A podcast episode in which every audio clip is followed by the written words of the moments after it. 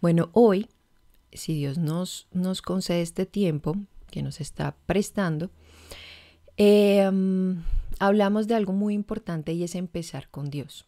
Dios es eh, lo principal y nosotros necesitamos como mujeres entender quién es Dios y cómo Él se ha revelado en la escritura. Eh, para poder tener un entendimiento correcto de Él, para podernos acercar a Él a su manera, para poder eh, tener una cosmovisión correcta, es fundamental entender primero quién es Dios. O sea, comenzamos con Dios, partimos de Él porque Él es nuestro creador y pues Él nos ha diseñado es para su gloria. Ahora es también importante entender lo que cada una como esposa eh, debe entender sobre el pecado. ¿Cuál es, qué es lo que nosotras necesitamos entender qué es el pecado? Y también la provisión de Dios eh, para, para este gran mal. Entonces en algún momento alguna puede pensar, bueno, yo no he sido tan mala, eh, realmente me creo una persona buena.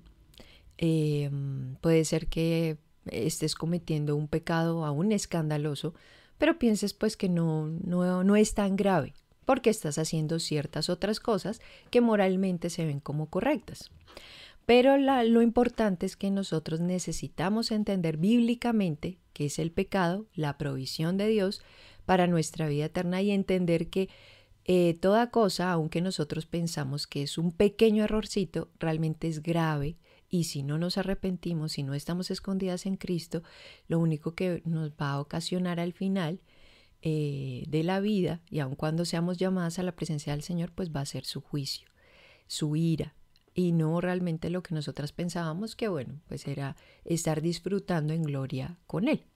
Entonces es importante aunque todas podamos prestar atención y también empezar a evaluarnos, bueno, realmente yo qué considero como pecado y, nombrarlo como tal, no como un errorcito, un, pequeño, eh, no sé, eh, desliz o no. O sea, llámalo como Dios llama el mal para que nosotras podamos tener cada vez mejor una conciencia cada vez más alineada con la escritura y no eh, permeada por este mundo y queriendo justificar el, mal que hacemos, queriéndolo justificar con como que, bueno, no, no es tan grave. Entonces, eso es algo muy importante de tenerlo presente. Ahora, cuando Dios creó a Adán y Eva, les dio la habilidad de pensar, de sentir, de responder a otros y distinguir lo bueno de lo malo. Y eso lo vemos en Génesis 1.27. Y creó Dios al hombre a su imagen. A imagen de Dios lo creó, varón y hembra los creó. Ahora esas habilidades que Dios dio a Adán y Eva fueron declaradas buenas por Dios. Y eso lo vemos eh, al finalizar Génesis 1, en el verso 31. Eh, dice, y vio Dios todo lo que había hecho y aquí que era bueno en gran manera. Entonces Dios diseñó al hombre bueno, bueno en gran manera, y todas las características con las cuales nos creó, pues eran buenas. Hasta allí todo perfecto, todo iba muy bien.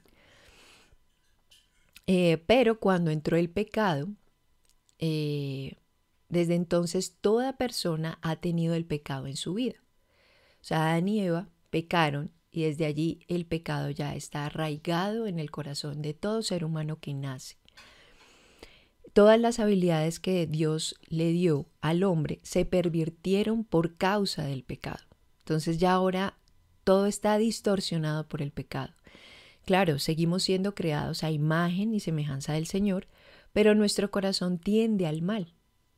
Por ejemplo, Dios dio al hombre la habilidad de pensar, pero el hombre utiliza esa habilidad para cranear robos, para eh, mirar cómo, cómo puede eh, robar aún de, de, la empresa y que nadie se dé cuenta, eh, cómo hacer cosas en lo oculto, cómo, no sé, sacar billetes y que nadie se dé cuenta y puede tener una habilidad increíble, una inteligencia prodigiosa, pero la utiliza para el mal.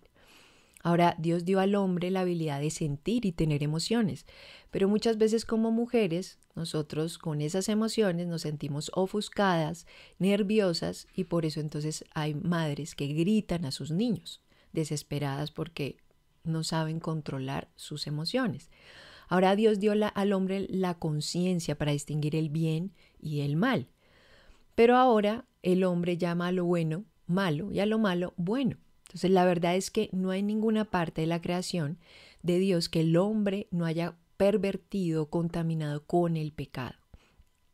Entonces el, pecado entró, hizo un gran mal y el hombre ya nace, tiene un corazón inclinado al mal. Ya lo único que él quiere es pecar. Entonces, antes de la caída, el hombre lo único que podía hacer pues era o glorificar al Señor o también tenía la decisión de hacer el mal. Bueno, él decidió hacer el mal y ahora todo ser humano que nace, nace inclinado a hacer el mal.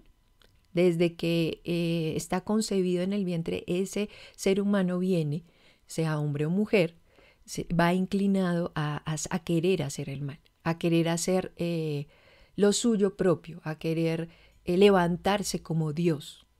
Eh, tú no le enseñas a un niño a mentir, le tienes que enseñar a no mentir, no le enseñas a, a que... le tienes que enseñar a compartir porque él naturalmente dice, no, esto es mío mío y tienes que enseñarle a que él pueda entender que no, que nada le pertenece a él y que necesita es compartir y entender que todo le pertenece al Señor. Ahora vamos a ver cuatro características del pecado, características básicas del pecado, que creo que nos van a dar una noción eh, importante de qué es el pecado, una perspectiva también correcta acerca del pecado, porque hay veces, eh, hablando aún con, con mujeres, Em, piensan que lo que ellas han hecho, como no es tan malo, como no las tiene presas detrás de, una cárcel o en, las rejas, pues entonces eso no es tan malo lo que ellas han hecho. Pero delante del Señor es algo bastante grave. Entonces, cuatro características que quiero que miremos y al final una provisión increíble de parte de Dios, que Él es el mismo el que se ha provisto para nuestra salvación, nuestra santificación y también medios de gracia para poder eh, lidiar con el pecado. Bueno, el primero es que el pecado es universal. Ninguna persona es inmune. El pecado es universal y ninguna persona es inmune. Lo repito por si alguna está tomando sus notitas. Dice Romanos 3:23, acá lo importante, los textos bíblicos, por cuanto todos pecaron y están destituidos de la gloria de Dios. Entonces dice, por cuanto todos pecaron. ¿Qué pasó? Ahora por el pecado estamos destituidos de la gloria de Dios. En lo segundo, el pecado es abierto y obvio a otros. Gálatas 5:19 al 21 nos dice, y manifiestas son las obras de la carne, que son adulterio, fornicación, inmundicia, lascivia, idolatría, hechicerías, enemistades, pleitos, celos, iras, contiendas, disensiones, herejías, envidias, homicidios, borracheras, orgías y cosas semejantes a estas, acerca de las cuales os amonesto, como ya os lo he dicho antes, que los que practican tales cosas no heredarán el reino de Dios. Entonces, si alguna está viéndose envuelta en pecados como estos y piensas que eres creyente, cuidado. Si este es un patrón que tú ya llevas hace muchos años y aún tú estás asistiendo a una iglesia cristiana, llevas ya hace algún tiempo de, asistir a, una iglesia o quizás eh, estás eh, queriendo ser miembro de una iglesia y tú te encuentras con eh, mm, estas acciones pecaminosas como un diario vivir en tu vida, yo te digo eh, respetuosamente, cuidado, no, no estás conociendo al Señor, el Señor no está orando en tu vida, eh, estás tú amando el pecado, tú no estás teniendo una lucha con el pecado, sino que tú estás entregada al pecado, estás entregada al mal. Entonces eso te tiene que llevar a evaluarte y a decir, bueno, Señor, ¿qué pasaría si yo hoy muriera? ¿Dónde, ¿Dónde me encontraría? ¿En tu presencia o soportando tu justa ira? Entonces, si hay alguna que se encuentra en adulterio, en fornicación, en inmundicia, en lascivia, idolatría, en hechicerías, en celos, en iras, en enemistades, en pleitos, cuidado. O sea, te lo digo con, con, con afán, cuidado. No pienses que, eso eh, Dios no lo está viendo.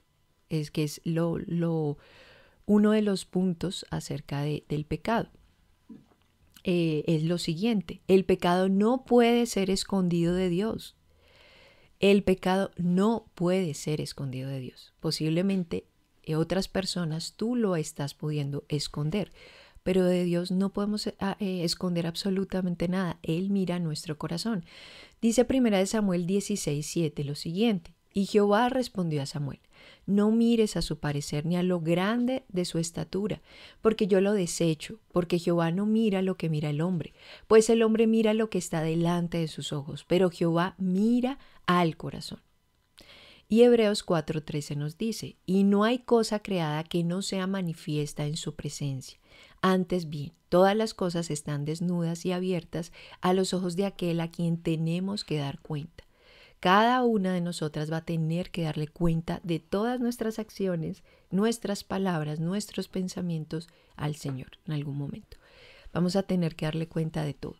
Están desnuda todo nuestro ser delante de Él. Él ve absolutamente todo lo que piensas, lo que maquinas, lo que deseas, lo que crees, lo que haces.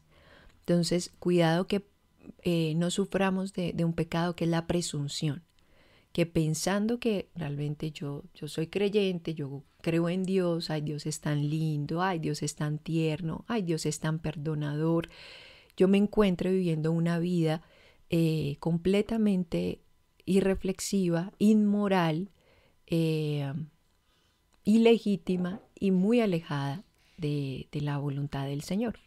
Entonces, esto para que nos evaluemos y podamos decirle al Señor, que más bien con su palabra sea la que redarguya nuestro corazón y sea la que eh, sea su espíritu el que el que rompa el duro suelo de nuestro corazón.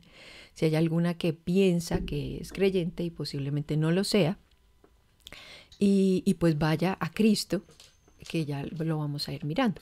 Es nuestra provisión porque sé que posiblemente acá hay eh, mujeres que no son creyentes y también pues obviamente estamos recordando con nuestras hermanas lo que, lo que la escritura nos está diciendo que en algunos otros momentos pues lo hemos, lo hemos visto. Pero siempre es necesario evaluar nuestro corazón como nos lo dice 1 Corintios 13:5. Examina tu corazón. Mira si estamos realmente caminando por donde el Señor nos dice o no. Eh, el otro punto es el pecado es castigado justamente. Entonces, eh, acá Dios no, no es un, un alguien que castiga eh, o que le puede pasar como un papá o una mamá de, de cualquiera de nosotros que castiga injustamente. No, Dios es un juez justo el pecado es castigado justamente. Y dice Romanos 6:23, porque la paga del pecado es muerte, más la dádiva de Dios es vida eterna en Cristo Jesús, Señor nuestro. Entonces, ¿qué, eh, ¿cuál es la paga por el pecado? Es la muerte. Pero la dádiva de Dios es vida eterna en Cristo Jesús, Señor nuestro.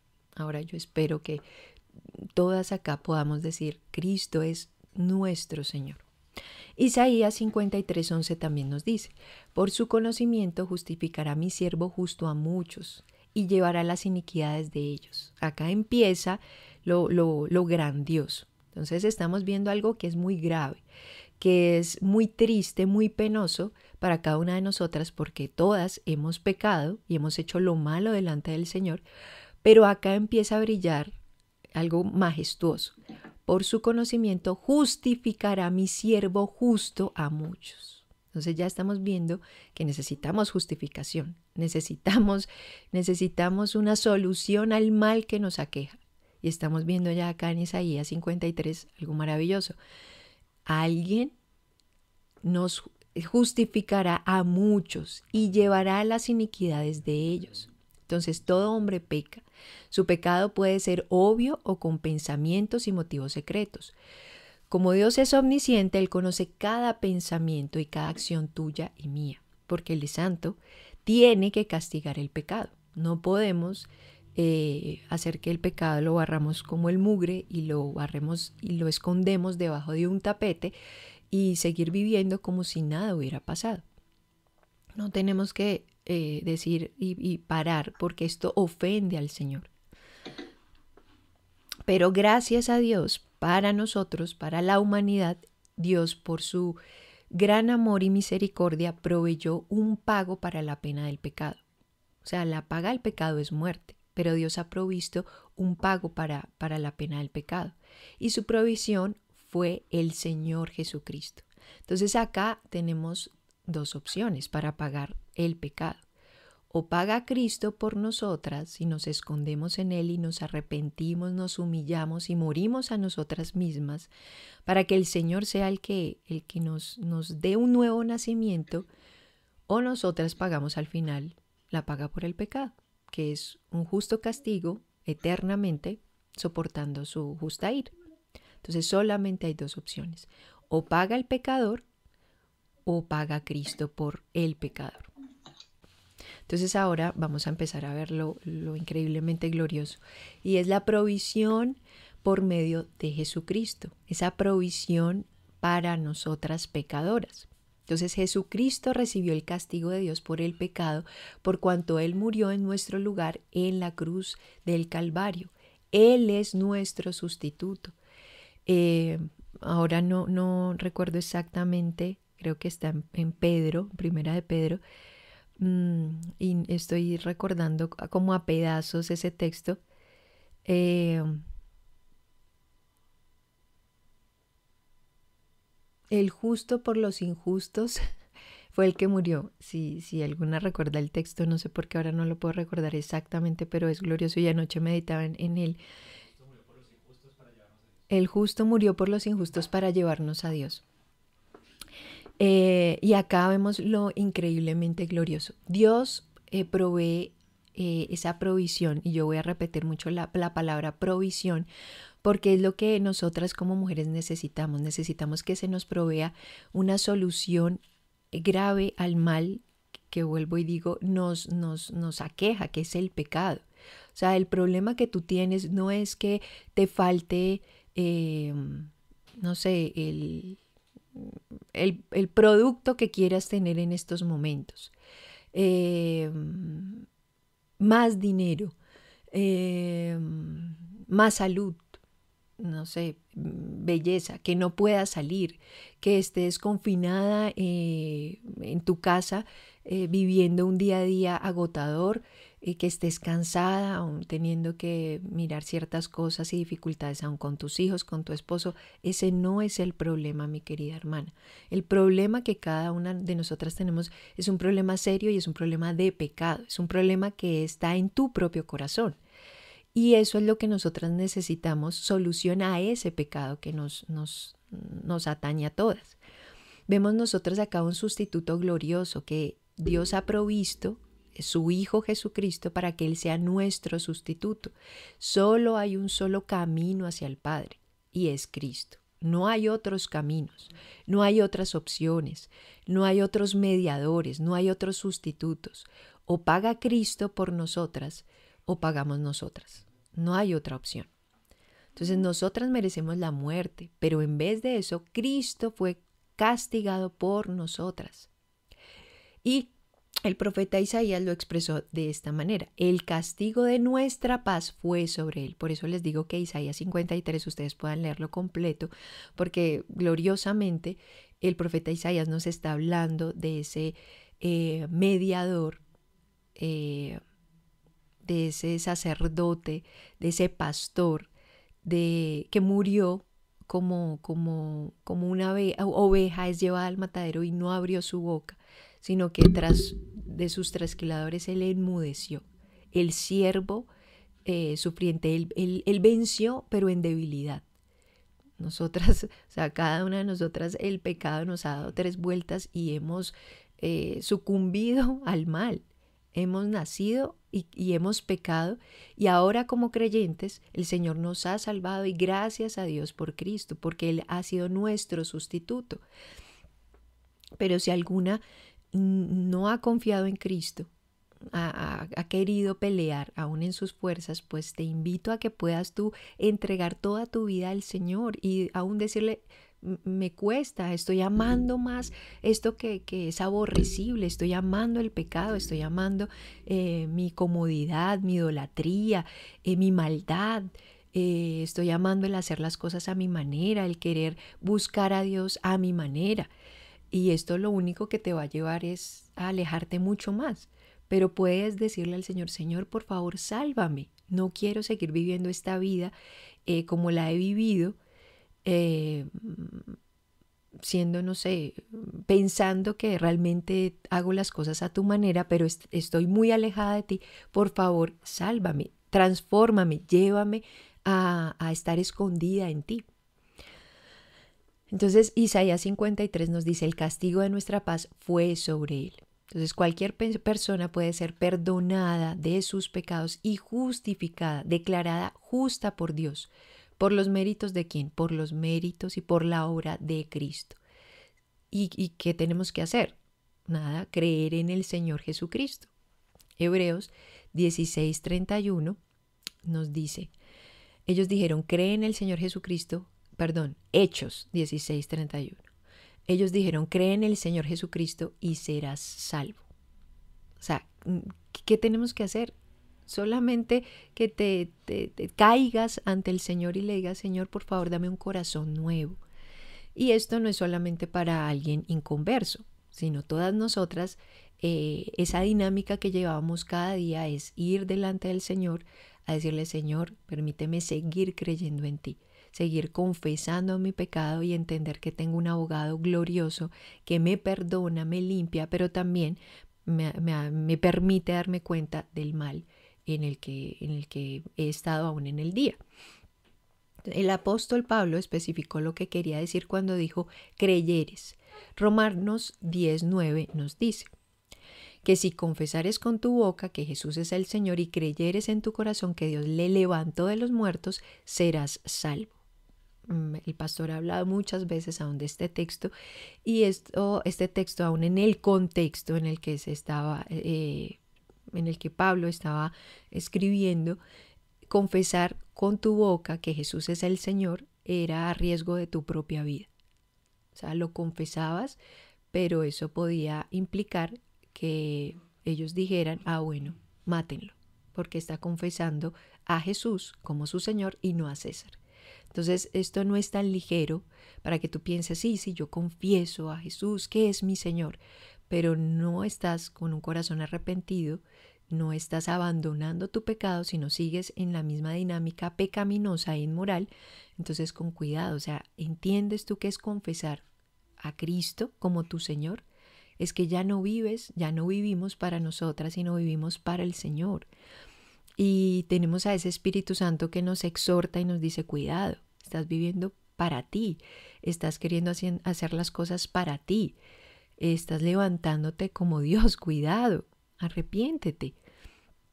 Y Él tiernamente nos lleva a volver a confesar al Señor, a arrepentirnos, a creer en nuestro corazón y, termino leyendo la, la, cita, si confesares con tu boca que Jesús es el Señor y creyeres en tu corazón que Dios le levantó de los muertos, serás salvo. Ahora quizás tú hayas oído acerca de Jesús toda tu vida, tal vez seas miembro de una iglesia, hasta has sido bautizada. Tú dices, no, es que yo ya fui bautizada. Em, posiblemente hayas hecho muchas cosas, estés eh, hace mucho tiempo en la iglesia y tú digas, no, no es que hace tantos años yo soy creyente. Pero si nunca has confiado en Jesucristo, solamente tienes una religión externa. Lo único que se ve es una religiosidad, pero no hay salvación. Entonces, si esto está pasando, yo vuelvo y te invito, ven a Cristo, ven a Cristo. Ahora, si tú has puesto tu confianza en Jesucristo y solo en Él como tu Señor y Salvador, ahora no estás bajo la ira de Dios. Todos tus pecados han sido perdonados, los pasados, los presentes, y tristemente ninguna creyente quiere pecar, pero aún los futuros también el Señor los ha perdonado. Te vas a encontrar, aún como creyentes, que, que seguimos pecando. No solamente estás limpia de tu pecado, sino también has sido puesta por Dios en una unión sobrenatural con Cristo. Ahora Dios quiere que tengas esa seguridad de salvación. Entonces ahora, mi hermana querida, anímate, porque muchas veces también cuando pecamos nos desanimamos y decimos como que otra vez, y yo no quería pecar y yo no quería hacer eso, pero ¿por qué me volví a encontrar con, con, con, con a ofender al Señor? ¿Por qué me volví a encontrar en estas? Bueno, anímate porque no solamente tenemos un abogado, un sustituto, nuestro Salvador que nos ha perdonado, sino que estamos unidas a Cristo y el Señor quiere que tengamos una seguridad de salvación. O sea, Él quiere que confiemos plenamente en lo que el Señor ha provisto para cada una de nosotras, como creyentes, como sus hijas. Y podemos nosotras cada una decirle, Abba Padre. Qué glorioso es eso. Ahora primera de Juan 5:13 dice, Estas cosas os he escrito a vosotros que creéis en el nombre del Hijo de Dios, para que sepáis que tenéis vida eterna y para que creáis en el nombre del Hijo de Dios. Entonces, como decía anteriormente, si eres creyente, qué gozo saber que, hemos sido perdonadas por Dios de nuestro pecado. Pero además de saber que hemos sido perdonadas de nuestro pecado, necesitamos confrontar las consecuencias de nuestros pecados anteriores. Dice 1 Corintios 6, 9 al 11. ¿No sabéis que los injustos no heredarán el reino de Dios? No erréis. Ni los fornicarios, ni los idólatras, ni los adúlteros, ni los afeminados, ni los que se echan con varones, ni los ladrones, ni los avaros, ni los borrachos, ni los maldicientes, ni los estafadores heredarán, heredarán el reino de Dios. Y esto erais algunos mas ya habéis sido lavados, ya habéis sido santificados, ya habéis sido justificados en el nombre del Señor Jesucristo y por el Espíritu de nuestro Dios. La cita es 1 de Corintios 6, de del 9 al 11. Bueno, esto para que alguna eh, esposa creyente pueda haberse encontrado en alguno de estos pecados anteriores, por eso digo creyente. Y acá Pablo dice, esto erais algunos, mas ya habéis sido lavados. Entonces, lo, que, lo que mm, queremos mirar acá, confrontar esas consecuencias de, pecados anteriores, es que podamos aún evaluar, bueno, posiblemente alguna haya pecado de una manera eh, inmoral, aún en su sexualidad, eh, o haya tenido un aborto, eh, o haya sido ladrona, o etcétera, etcétera, etcétera. Y es importante tocar aún estos temas, porque aún como esposa, esposas, podemos haber pecado de cierta manera y nunca hablar esto. Sí, sabemos que el Señor nos ha perdonado, pero nunca haber hablado esto aún con tu cónyuge. Y posiblemente sea eh, necesario eh, entender que, bueno, ya, ya eres perdonada, ya eres lavada. Em, y claro, si eres creyente, necesitas creer cuando Dios dice acá, esto erais algunos, ya no eres esto. Las cosas viejas pasaron, como dice 2 Corintios 5, 17, las cosas viejas pasaron y aquí todas son hechas nuevas. Pero si tú has sido perdonada de todo tu pecado, eres declarada justa ante Dios. Pero si hay algo que posiblemente afecta tu matrimonio, tal vez necesites limpiar tu conciencia con tu esposo. A esto es lo que me refiero. Posiblemente todavía hay, algo allí, pensamientos de, de, lo que en algún momento hiciste eh, y sea bueno, sea saludable, aún limpiar esta conciencia, eh, aún con tu esposo. Posiblemente nunca tú has hablado de esto con tu esposo y sea necesario hablarlo con él. Ahora, si sientes alguna duda acerca de lo que, de lo que yo estoy tratando aquí, pues puedes hablar aún con tu pastor o con una mujer madura acerca del tema. Porque en ocasiones nosotras nunca confrontamos los pecados anteriores ni las consecuencias. Posiblemente hay mujeres creyentes que estén eh, teniendo ciertas luchas aún en su sexualidad, en su matrimonio. Y tú no, no, no estás evaluando las cosas, pero posiblemente sea a raíz de cosas que posiblemente no has confesado o, no, o más que confesar, no has eh, limpiado en tu conciencia con tu esposo y esto pudiera ser muy saludable, poder crecer aún esa, en esa relación de amistad con tu cónyuge eh, y pudiera mejorar mucho más tu matrimonio. Entonces lo digo porque en ocasiones pasa que, que mujeres creyentes eh, no han sabido cómo lidiar con esas consecuencias de pecados anteriores, lo callan, lo guardan y eh, en ocasiones pareciera que, estuvieran todavía sufriendo como si ellas estuvieran pecando allí, pero no, ya hace rato el Señor las ha salvado, las ha lavado, pero no han disfrutado completamente esa, esa salvación que el Señor les ha dado y sea muy bueno y muy provechoso aún limpiar esa conciencia con tu esposo, compartiendo y, comentando estas, estas situaciones que te ocurrieron antes. No sé si, si, si me ha quedado claro. Yo espero que no me estén eh, malentendiendo. Pero, pero mm, he visto en, casos donde callar nunca ha sido bueno y ha dado mucha más libertad, más apertura y mayor eh, amistad o mayor comunión en matrimonios cuando una mujer puede acercarse, una mujer creyente puede acercarse a su esposo a compartir ciertas cosas que ella le ocurrieron en su pasado, pecó de ciertas maneras, de cierta, en, ciertas formas y de muchas maneras, pero el Señor le ha dado libertad, plenitud al esconderse en Cristo, pero va a dar mucho más eh, limpieza no sé si se puede decir así, em, o mayor eh, comunión aún con tu cónyuge, eh, sobre todo para que puedas seguir creciendo en tu relación con tu esposo. Muchas veces no, las mujeres no pensamos que esto pudiera mejorar, pero el callar, el guardar y el que pueda seguir recordando eso en ocasiones no va a ser nada placentero, nada bueno. En ocasiones hay muchas personas que dicen, no, pero ¿para qué le dice? Pero no, eso es mejor guardar, callar. Eh, no encuentro en alguna parte de la escritura donde sea bueno guardar. Eh, tarde o temprano el pecado se va a exponer.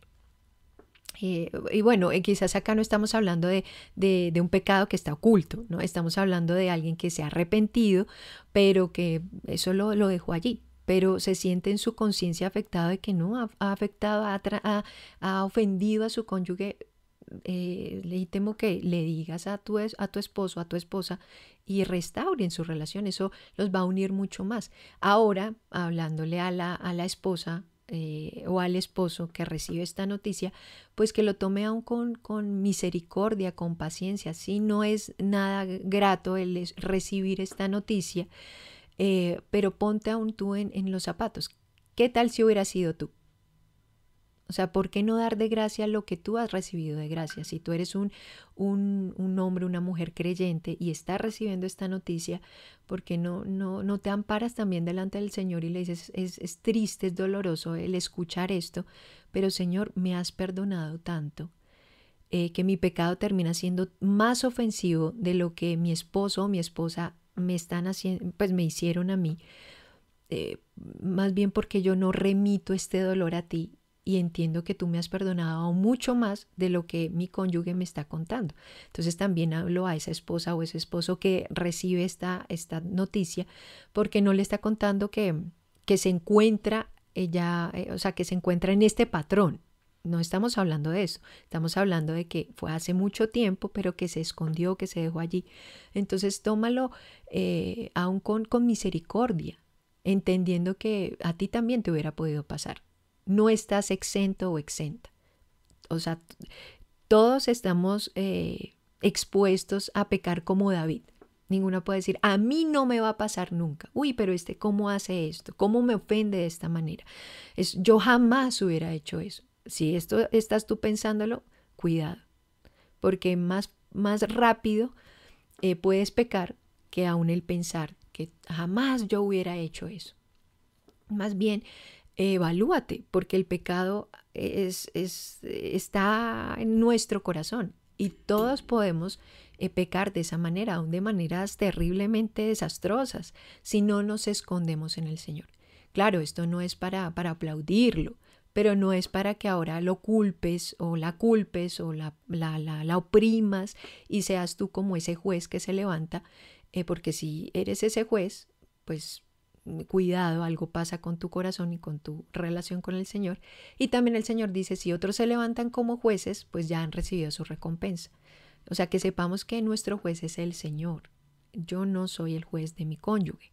Entonces, no sé, yo espero que les haya quedado un poquito claro. Si surge alguna otra duda, eh, pues me, me. Pero no sé si Carlitos y Sandrita les, les pude ayudar en algo. Me cuentan. Sí, ok. Entonces, eh, bueno, a, estos casos es a, los, lo que nos referimos.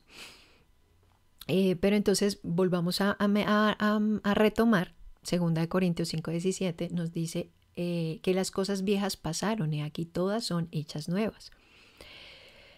Em, es necesario, o sea, esto es saludable, es bueno el poder aún tomar esas consecuencias del pecado y, restaurar, o sea, tener conciencias limpias en cuanto a que el Señor me perdonó, pero yo también tengo que restituir a la persona que yo afecté. Ahora, em, si eres creyente y has tratado con tu pecado del pasado bíblicamente, estoy segura que tú te das cuenta que todavía pecas. Ahora, ¿cómo Dios quiere que nosotras tratemos con el pecado presente? Ya el Señor te ha perdonado pecados pasados. Una manera buena es lo que hablamos ahorita de cómo tratar el pecado bíblicamente, pecados pasados, de ya el Señor ya te ha perdonado, pero es necesario ir al que tú afectaste y aún confesar o, o pedir perdón también por eso. Eso hace parte de la restitución. Pero entonces ahora, ¿qué hacemos con el pecado presente? El pecado penetra cada aspecto del comportamiento del hombre, incluyendo nuestros matrimonios, tristemente. Pero Dios provee perdón del pecado por medio del Señor Jesucristo. Por tanto, el hombre puede ser perdonado por Dios y puede vivir en armonía con los hombres. Esto incluye a los esposos y a las esposas. Ahora los cristianos debemos aceptar con gratitud el perdón que tiene Cristo y también el perdón de gracia que damos a nuestros cónyuges. Entonces el Señor nos perdona. Pero nosotras también tenemos que entender que ese perdón con que el Señor nos ha perdonado es también para que nosotras podamos perdonar a nuestros cónyuges. Perdonándoos unos a otros como Dios también os perdonó a vosotros en Cristo. Eso lo dice Efesios 4:32. Porque también si recordamos en, en Mateo, también en Lucas, cuando el Señor está hablando acerca del Padre nuestro, dice eh, así perdonándonos nuestras ofensas como Él también nos ha perdonado. O sea, si tú te encuentras que es para ti muy difícil el perdonar esa ofensa que ese cónyuge te ha hecho, o sea, que, que te ha costado, que pasan los meses y todavía esa ofensa está allí a ti te cuesta perdonar, pues la realidad es que posiblemente tú no estás disfrutando del perdón que Dios te ha dado a ti. Y eso es algo grave. Entonces, si Dios te ha perdonado una deuda tan grande, porque la tuya sí es grande contra el Señor, ¿cómo no perdonar esta ofensa que tu esposo te hace? No es tan grande. O sea, ¿tú quién eres? O sea, una ofensa a, a mí, pues yo quién soy. Puedo yo eh, claro, extender perdón. Una ofensa a un policía, bueno, eso tomará de pronto una noche eh, eh, preso, una ofensa a un presidente, tomará algunos años en la cárcel, pero una ofensa al Rey de Gloria, al Dios majestuoso que nos ha creado para, para Él, eso tomará toda una eternidad de pago. Entonces, si nosotras estamos siendo, mm, no sé, malas para extender el perdón a nuestros cónyuges, entonces la realidad es que nosotras no hemos disfrutado el perdón que Dios quiere darnos. Y allí es algo grave, porque entonces, ¿qué está pasando con nuestro cristianismo? Entonces, si me, está costando tanto perdonar a mi cónyuge, entonces yo no he recibido perdón de Dios. Eso es lo que, lo que, lo que podemos nosotras evaluar. Entonces por eso te invito a que tú puedas más bien decirle, Señor, o sea, me has perdonado tanto y tratar el pecado de una manera correcta. me has perdonado tanto, lleva esa ofensa que, que otros te hacen, remítela al Señor y puedas tú ver que el pecado que te hacen a ti no es tan grave, pero el pecado que tú le haces al Señor, ese sí es muy grave. Con esto no quiero minimizar el pecado que una esposa o un esposo recibe, pero bueno, sobre todo las esposas, porque estoy hablándole a las mujeres. No, no estamos minimizando el pecado. No, no es para que celebres el pecado, no, pero no es para que te levantes como la, la juez, eh, el Dios omnipotente que no puede perdonar. Que si eso te lleva meses y meses en que no perdonas, no perdonas, pues algo está pasando con tu propio cristianismo. Entonces Dios ha provisto a Cristo para nosotros. Pero ¿cuál es nuestra responsabilidad? Bueno, somos responsables de arrepentirnos eh, y de tratar de la siguiente manera con el pecado. Entonces, eh, de hecho, el arrepentimiento empieza con un proceso diligente. ¿Y a qué me refiero? No todo pecado es tan devastador para un matrimonio como los ejemplos anteriores. Adulterio, eh, borrachera, etc. Eh, de inmoralidad sexual que cité antes. Pero cualquier pecado sí corroe la unidad que Dios quiere que las parejas cristianas tengan. Mal pensamiento, mala comunicación y dejar eso así, el cinismo, eso empieza a corroer el matrimonio. Ahora todo cristiano trae al matrimonio viejos hábitos pecaminosos en la forma de pensar y responder que dañan su matrimonio y afligen al Señor. El arrepentimiento es un proceso que normalmente incluye más que confesar el pecado a Dios y a su esposo, eh, puede ser que tome bastante tiempo y esfuerzo y también necesitamos ejercitarnos en la piedad, como dice 1 Timoteo 4.7. Pero ¿a qué me refiero? Em, quiero que todas vayan a Efesios 4.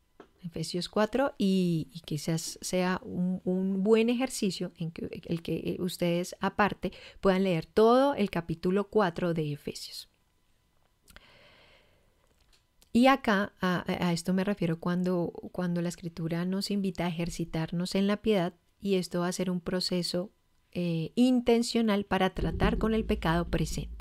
Entonces lo piadoso que llegamos a ser dependerá de cuán diligentes seamos en esforzarnos por ello.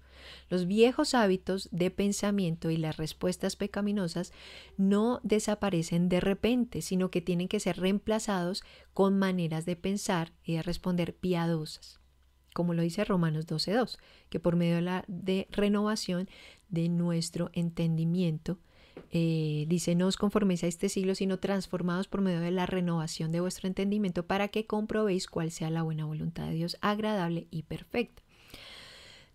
Entonces acá vamos a hablar de un proceso bíblico que es un proceso de cambio, el proceso bíblico del cambio, que algunas hermanas podrán estarlo recordando por eh, tareas que nosotros hicimos en nuestros tiempos juntas de mujeres.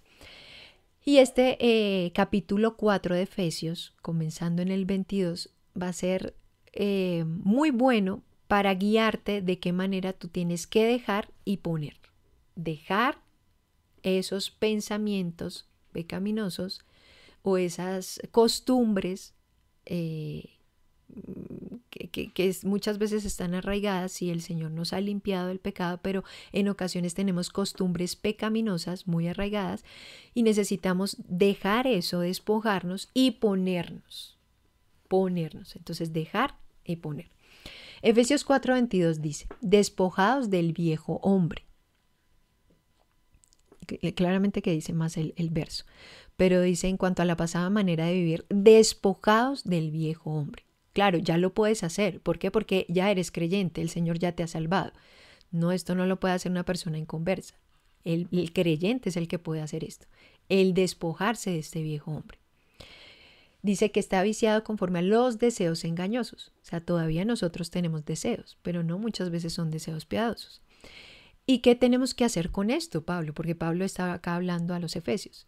Y dice, despojados del viejo hombre, de esos deseos, y ahora vístete del nuevo hombre, Efesios 4:24, y vestidos del nuevo hombre creado, según Dios, en la justicia y santidad de la verdad.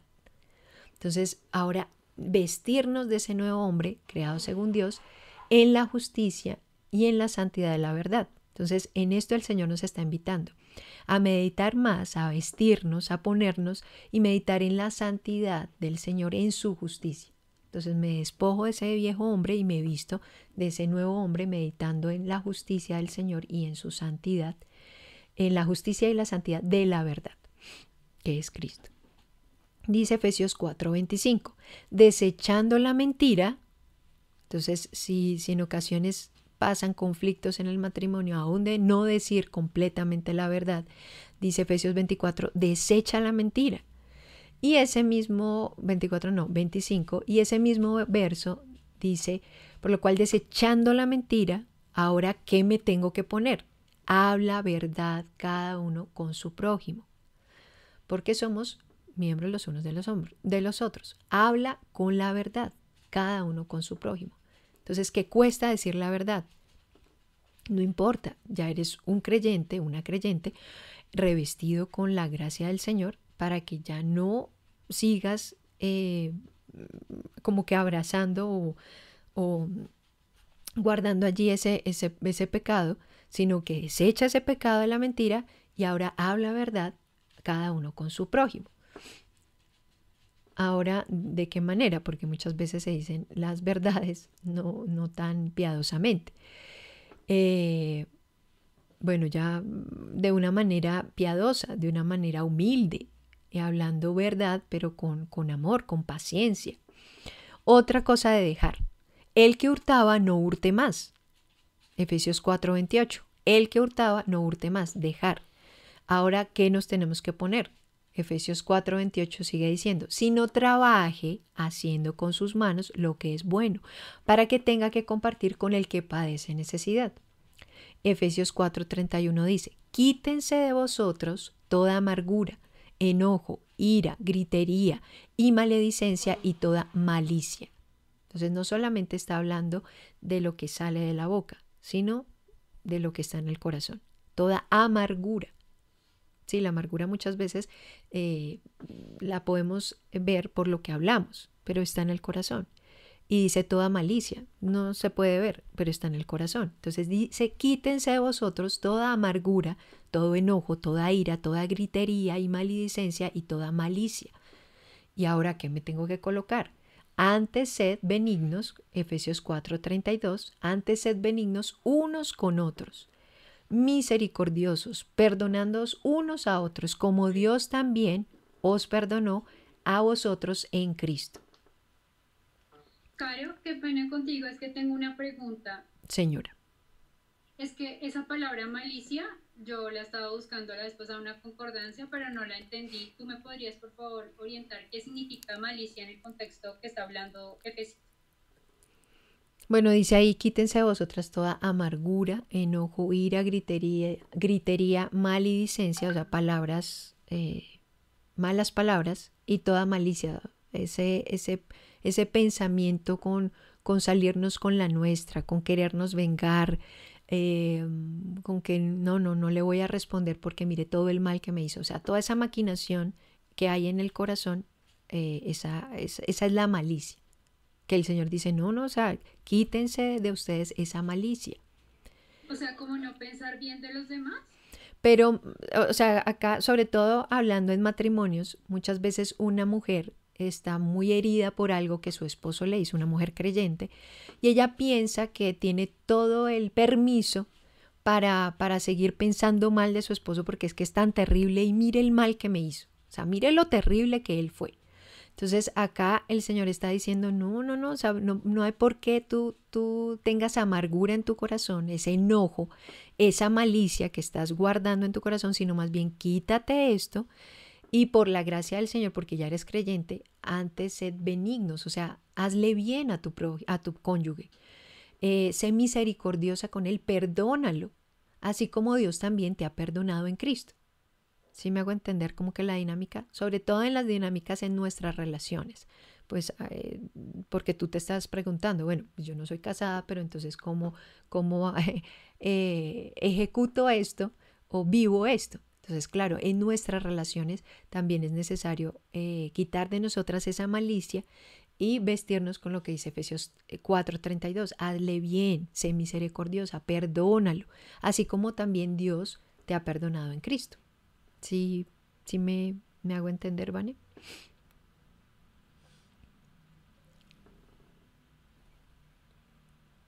Hola, hola. Sí, claro, sí me quedó claro. Muchas gracias. Ok. Bueno, pero la única manera de glorificar al Señor Jesucristo es pensar de acuerdo a su palabra, como dice Romanos 12, 2. Y acá hay de pronto algunos ejemplos que como esposas eh, pueden tener pensamientos pecaminosos y malos y cómo reemplazarlo por pensamientos correctos y piadosos, eh, que quizás por el tiempo no voy a poderlo darlos todos, pero voy a citar solamente dos. Por ejemplo, alguna esposa dice, no, no, o sea, no, lo odio. O sea, estoy muy enojada y realmente lo, lo odio.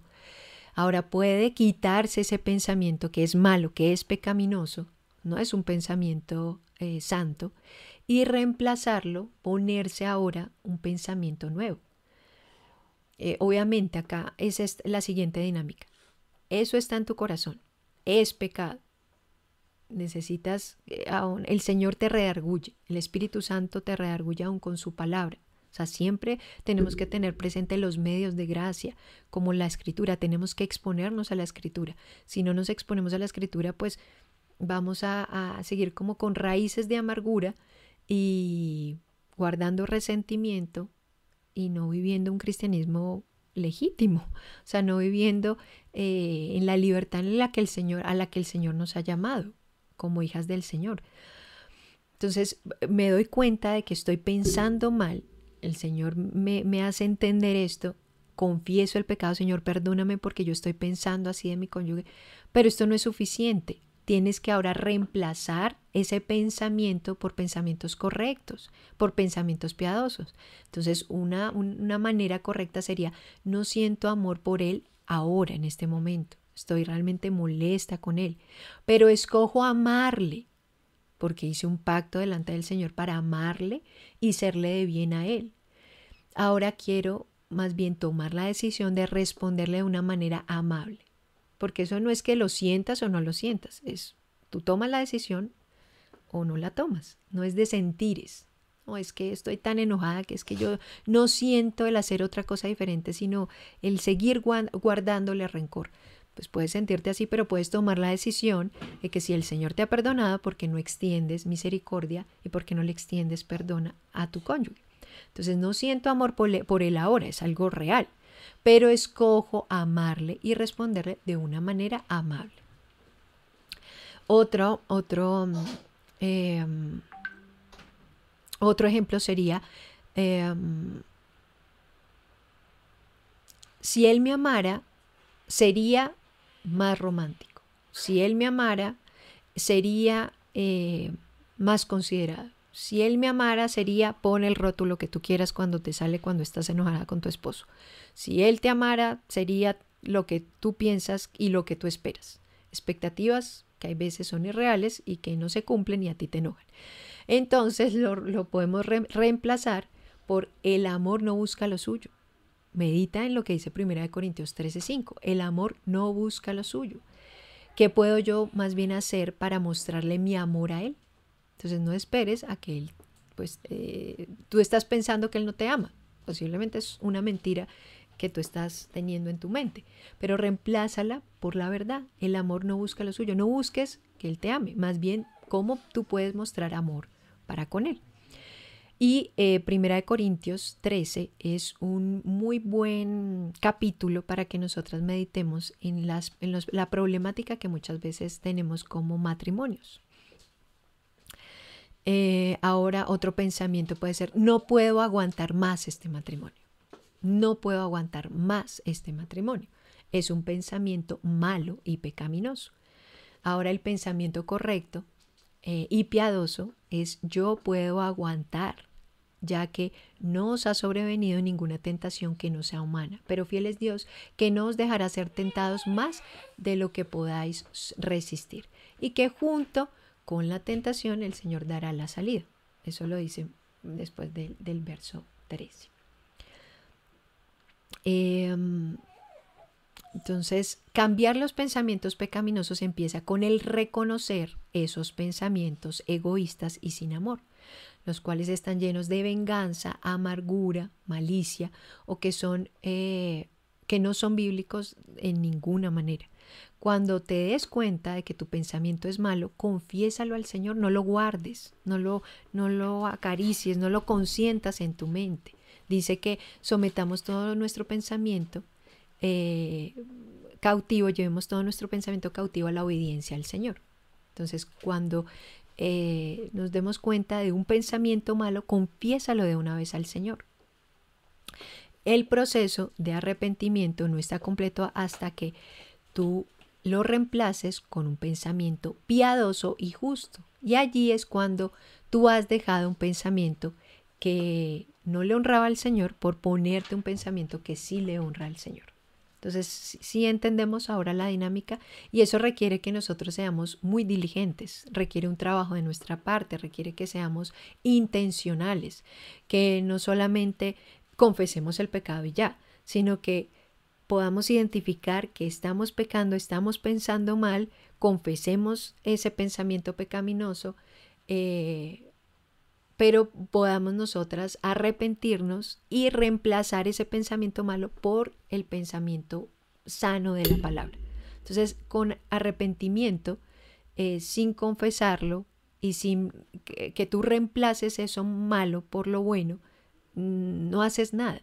O sea, por eso muchas veces eh, se encuentra uno en un ciclo vicioso de que otra vez peco, me arrepiento, pero otra vez peco, porque no estás reemplazando, o sea, despojándote de lo malo y reemplazándolo con lo bíblico. Entonces, por eso no sé si alguna se ha encontrado como con un ciclo vicioso de que otra vez peco, pero me arrepiento y nada pasa y no hay un cambio. Entonces, sea la manera correcta en que el Señor nos está invitando a lidiar con los pecados presentes. Lo identificamos, lo confesamos, pero nos arrepentimos, pero reemplazamos eso malo por lo bíblico, por lo bueno, por el pensamiento piadoso de la escritura. Yo espero que sea un ejercicio en el en la que cada una de nosotras nos encontremos o cada uno de nosotros nos encontremos haciéndolo. Y si no, empecémoslo a colocar en práctica. Entonces lo confiesas, te arrepientes, pero reemplazas eso malo, lo desechas y empiezas a tener pensamientos piadosos con la escritura. Y eso te va a llevar a, que te expongas mucho más a la escritura, porque necesitamos conocer mucho más la escritura y tenerla, digamos que allí, allí presente, con versos eh, bíblicos o si no me sé algo, entonces voy a la escritura y medito, bueno, primera de Corintios 13 me dijeron acerca del amor, estoy teniendo algún conflicto con mi esposo, voy a leerlo. Eh, o, Efesios, que si les digo que puedan meditar mucho en Efesios 4, todo el capítulo, porque te dice muchas cosas que eh, te quites y cómo, qué cosas ponerte. Y eso vuelvo y lo digo. Lo puede hacer quién? Una persona que ha nacido de nuevo, una persona que entiende y está siendo redarguida por el Espíritu Santo y entiende que está pecando. Alguien que no es creyente ni siquiera va a pensar que un pensamiento es pecaminoso, pero todas nosotras como creyentes nos hemos dado cuenta que tan solo un pensamiento ya termina siendo algo ofensivo delante del Señor, para el Señor. Entonces, bueno, en resumen, hemos visto que el pecado puede ser oculto o abierto. El pecado es una característica universal del hombre caído y solo el Hijo perfecto de Dios Jesucristo pudo proveer la manera de satisfacer la demanda justa de Dios contra el pecado. Dios hace todo el trabajo en la salvación. El hombre no puede hacer absolutamente nada en cuanto a su salvación. No eh, aporta ni, ni un gramo en cuanto a su salvación. Cristo lo hace absolutamente todo, nos salva completamente. El hombre no puede salvarse, ni haciendo buenas obras, ni yendo de rodillas a algún lugar, nada. Dios es el autor completo de la salvación eh, por el pecado. Ahora, la salvación es por gracia, no está basada en ningún mérito del hombre, además porque no tenemos ningún mérito. Así tú te pienses buena, eh, la escritura nos dice que no hay bueno ni aun uno. No hay quien busque a Dios, lo dice Romanos 3, 10. Eh, no hay quien busque a Dios, no hay ni siquiera uno, no hay uno bueno. Entonces, si tú te estás pensando buena, pues evalúate porque eh, no lo eres. Pero Dios ha provisto esa provisión gloriosa para el pecado y empieza en la cruz y continúa con gracia. Entonces nuestra salvación es por gracia, no por ningún mérito que ni tú ni yo hagamos, y continúa nuestra vida de creyentes, continúa en gracia. O sea, no podemos eh, justificarnos en nuestras obras y decir, no, bueno, como yo leo todos los días la Biblia, como estoy haciendo esto, como me estoy portando excelentemente como esposa, como mamá, no, pues Dios me tiene que ir súper bien. No, estás volviendo a querer eh, vivir tu vida por obras y no por la gracia del Señor. O sea, el único mérito que tú tienes delante del Señor es que te escondas en Cristo. Eh, entonces la provisión de Dios por el pecado empieza en la cruz y continúa con gracia para el oportuno socorro, para crecer y madurar como cristianos. Con la gracia de Dios podemos trabajar diligentemente, intencionalmente, en dejar los pensamientos pecaminosos y ponerlos, ponernos los pensamientos bíblicos y las acciones correctas. Y primera de Pedro 1, 17, 19 dice lo siguiente, conducíos en temor todo el tiempo de vuestra peregrinación sabiendo que fuisteis rescatados de vuestra vana manera de vivir, la cual recibisteis de vuestros padres, no con cosas corruptibles como oro, oro y plata, sino con la sangre preciosa de Cristo como de un cordero sin mancha y sin contaminación. Entonces, bueno, yo espero que haya sido de mucho ánimo, de mucho aliento para mis hermanas, bueno, para los hermanos que también estaban escuchando, eh, que nos demos gracia, aun cuando pequen nuestros cónyuges contra nosotras y cuando nosotras pequemos contra ellos, eh, porque hay, veces creo que alguna esposa piensa, no, no, no, eh, mi esposo es el que peca más contra mí pero no te equivoques. Posiblemente tú eres la que más peca contra tu esposo y no te estás dando cuenta. Entonces más bien podamos reemplazar eh, ese, ese, esa costumbre pecaminosa, ese pensamiento pecaminoso, costumbre, y reemplazarla con la verdad, ese pensamiento bíblico o acciones correctas de la escritura meditando y exponiéndote muchos más, mucho más a los medios de gracia como la oración y como es la lectura pues de, de la escritura, exponerte a la Biblia.